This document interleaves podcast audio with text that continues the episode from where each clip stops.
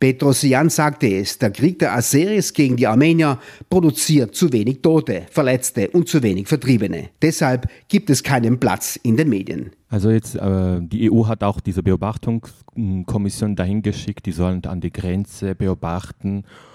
Äh, sie machen das und dann zum Beispiel im Europaparlament wurde richtig, äh, also einzelne Abgeordnete äh, haben kritisiert und teilweise es gibt auch Stimmen aus, äh, aus Deutscher Bundestag, so, also einzelne Stimmen, die sagen, ja stimmt, wir müssen was unternehmen.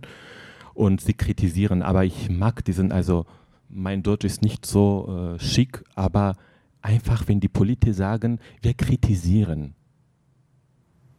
Das was. Wir kritisieren scharf, was Wir sind sehr besorgt. Danke, genau. Also das, was soll das? Ja, also weil, Wir fordern beide und, Seiten auf. Und was ich auch gesagt habe in Bergkarabach, was ich auch am Anfang gesagt habe gestern, das hat nicht mit Bergkarabach zu tun. Das sind die Berge, die äh, Nordosten äh, Armenien und das ist auch Süden Armenien. Ja, es ist, kommt auch in Kerland und andere Dörfer. Also jede zweite Woche oder dritte Woche ein Dorf ausgefallen vier Leute gestorben. Die aserbaidschanischen äh, Truppen kommen weiter und weiter weiter. Also das gehört noch dazu. Ja, und dann die Frage ist, die Türkei macht mit. Also das müssen wir nicht vergessen. Jetzt die Wahlen in der Türkei, okay, aber jetzt die Frage ist, das müssen wir nicht vergessen, weil die Türkei ganz offensichtlich unterstützt. Und dann, das ist auch klar, dass die Türken, die Türkei, die türkische Politik, wie immer, sind auch Verbündete äh, in Deutschen bis heute. Die seit Monaten aufrechterhaltene Blockade von Arzach wurde kaum aufgegriffen. Informationen über das Abwürgen sind kaum in den Medien zu finden, bedauerte Anna Arizanian. Ich glaube, ganz viele Menschen ähm, in der Diaspora haben einfach den großen, großen Vorteil, dass sie A, entweder Menschen vor Ort kennen und zum Beispiel digital auch Kontakt halten können mit Menschen sowohl in Armenien als auch in Bergkarabach. Ähm, es gibt aber auch sehr gute, sehr fähige, sehr aktive und unermüdliche Reporterinnen und Reporter in Bergkarabach, die könnte man fast sagen, eigentlich kostenlos rund um die Uhr berichten, was passiert. Sie fotografieren, sie filmen, sie twittern, sie schreiben, sie nehmen Podcasts auf unter schwierigsten Bedingungen. Seit fünf Monaten herrscht die Blockade. Es gab in den letzten Monaten ähm, Gasausfälle. Aserbaidschan hat das Gas abgedreht in Bergkarabach, weil die Gasleitungen durch aserbaidschanisches Gebiet führen. Aserbaidschan hat die Stromleitungen lahmgelegt, weil auch die Stromleitungen durch aserbaidschanisches Gebiet führen. Ähm, und das Internet hat auch Ausfälle aus demselben Grund. Das heißt, es ist wirklich sehr, ja, kann man sagen, ähm, raffinierte psychologische Kriegsführung, wenn man so will, dass man den Menschen so Schritt für Schritt wie so eine Salamitaktik alle möglichen Grundrechte wegnimmt, alle möglichen Freiheiten und die Möglichkeit, zur Außenwelt Kontakt zu halten. Und trotz dieser Bedingungen gibt es immer wieder Leute, die von vor Ort informieren und sagen, was los ist. Ich informiere mich in armenischen Medien, ich informiere mich in sozialen Medien und wie es halt unser Berufsstand vorgibt, immer mit der nötigen Vorsicht, immer mit ne, dem Zwei-Quellen-Prinzip, immer nochmal nachfragen, immer nochmal kritisch hinterfragen, immer nochmal gucken. Aber so, so informiere ich mich. Die Blockade als sanfte ethnische Säuberung. Lebensmittel, Medikamente und Treibstoffe gelangen nicht mehr nach Arzach hinein. Diese Politik hat Tradition, analysierte Arizanian die Blockadestrategie der Aseris. Ja, äh, die traditionelle Schutzmacht Armeniens, Russland. Ähm, hat eine lange Tradition, aber kurz gefasst, wenn man in die jüngere Geschichte schaut, nach ähm, Ende des Kriegs 2020 wurde der Waffenstillstand durch Russland herbeigeführt. Russland hat den Waffenstillstand mitverhandelt, hat ähm, Armenien und Aserbaidschan sozusagen an einen Tisch gebracht und hat gesagt, wir müssen diesen Krieg beenden. Ähm, Russland hat sich aber selber in diese Waffenstillstandsvereinbarung mit reingeschrieben. Natürlich. Und ähm, das hatte zur Folge, dass Russland eben diese, ja, doch sehr dankbare Position ausnutzend, dass man ja jetzt vermittelt hat, ähm, gesagt hat, wir möchten natürlich sicher gehen, dass dieser Waffenstillstand erhalten bleibt und deswegen platzieren wir hier jetzt russische Friedenstruppen rund um Bergkarabach. ähm, damit es eben nicht nochmal zu so einem Angriff kommt. Also Moskau hat da schon ganz klar äh, Fakten geschaffen und ähm, die Soldaten da untergebracht, um die Vormachtstellung in dieser Region nochmal aufrechtzuerhalten.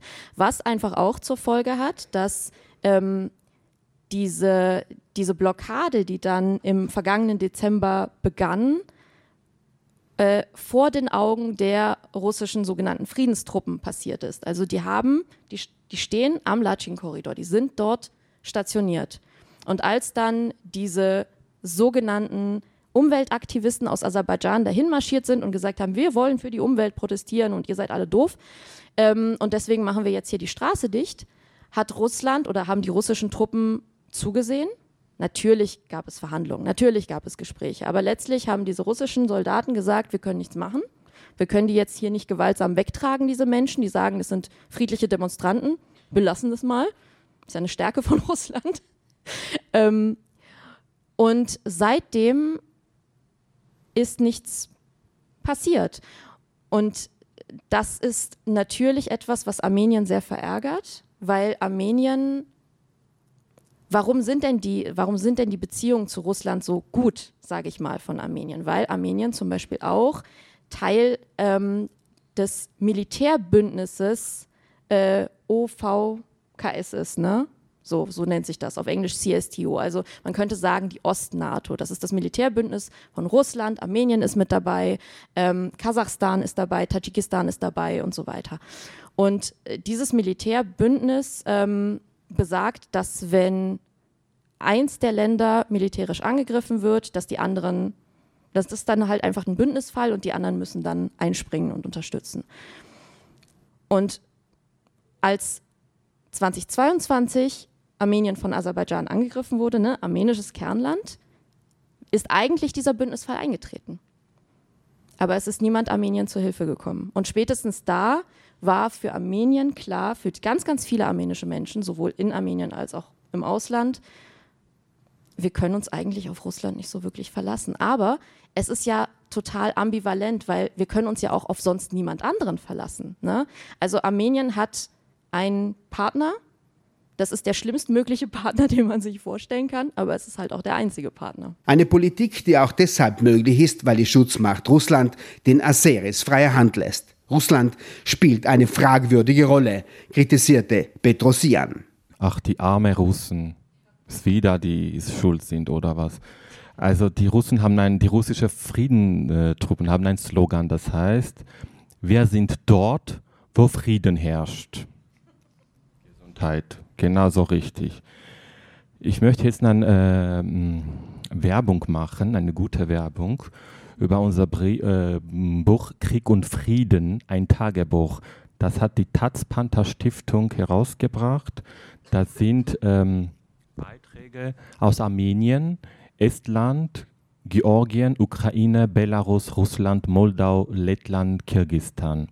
Das ist ein Projekt der Taz Panther Stiftung, als der Ukraine, also der Krieg in der Ukraine äh, anfängt. Äh, wir haben so dieses Projekt ähm, gestartet, wo die Journalistinnen aus diesen postsowjetischen Ländern berichten über den Alltag, Krieg und Frieden. Was macht das mit ihren Ländern? Aber da sind nicht nur die ukrainischen Journalisten, das sind auch zum Beispiel armenische Journalisten, die schreibt über diesen ambivalent Bergkarabach-Krieg.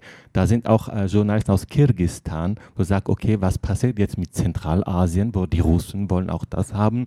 Was passiert mit Moldau? Jetzt ist ganz Unruhe in Moldau mit den anderen Konflikten Russland immer droht, Moldau, das ist der nächste Plan nach der Ukraine sozusagen.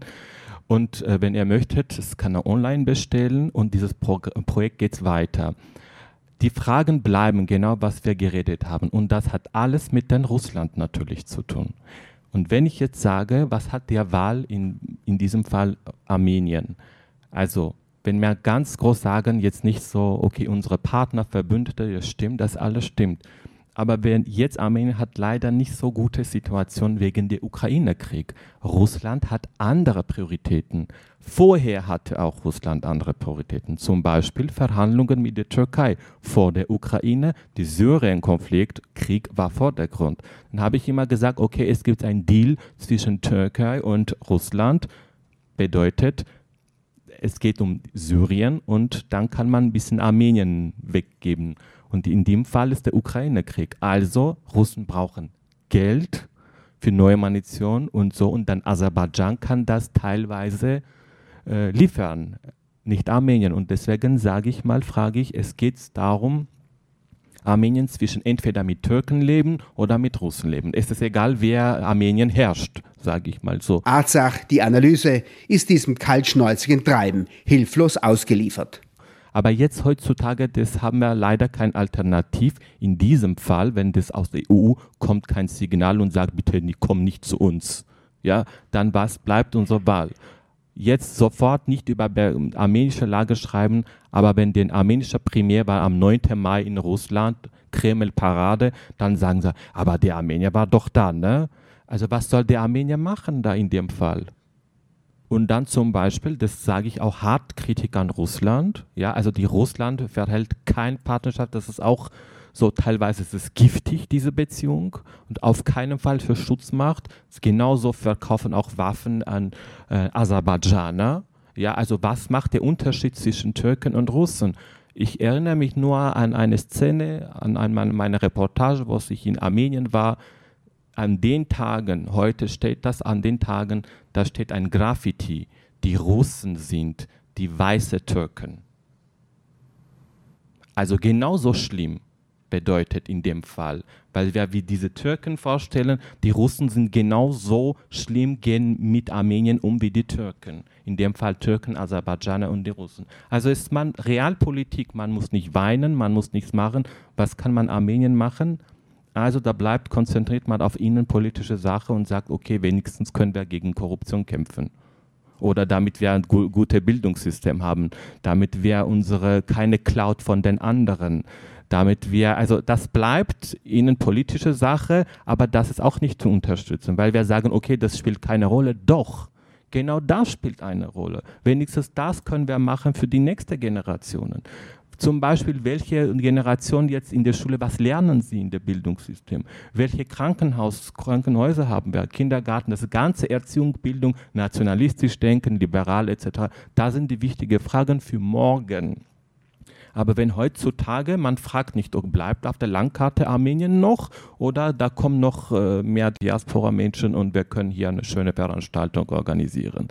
Aber der Kritikpunkt geht auch, wie gesagt, an Westen, weil die Frage ist, okay, ganze Euphorie, weil wir gesagt haben, Armenien unterstützen Demokratisierungsprozesse. Ja, das sage ich auch christliches Land, das sind christliche Werte und das, es geht nicht um muslimische christliche Konflikte im Bergkarabach, nicht falsch verstanden, aber natürlich Armenien ist auch mit den Europa verbunden. Aber das Signal kommt, nein, danke. Wir müssen uns jetzt einfach warm duschen, ja, nicht kalt duschen, damit die jetzt äh, Heizung, äh, wir haben wenig äh, Gas aus Moskau, da suchen wir uns Aserbaidschaner. Zynischer geht gar nicht.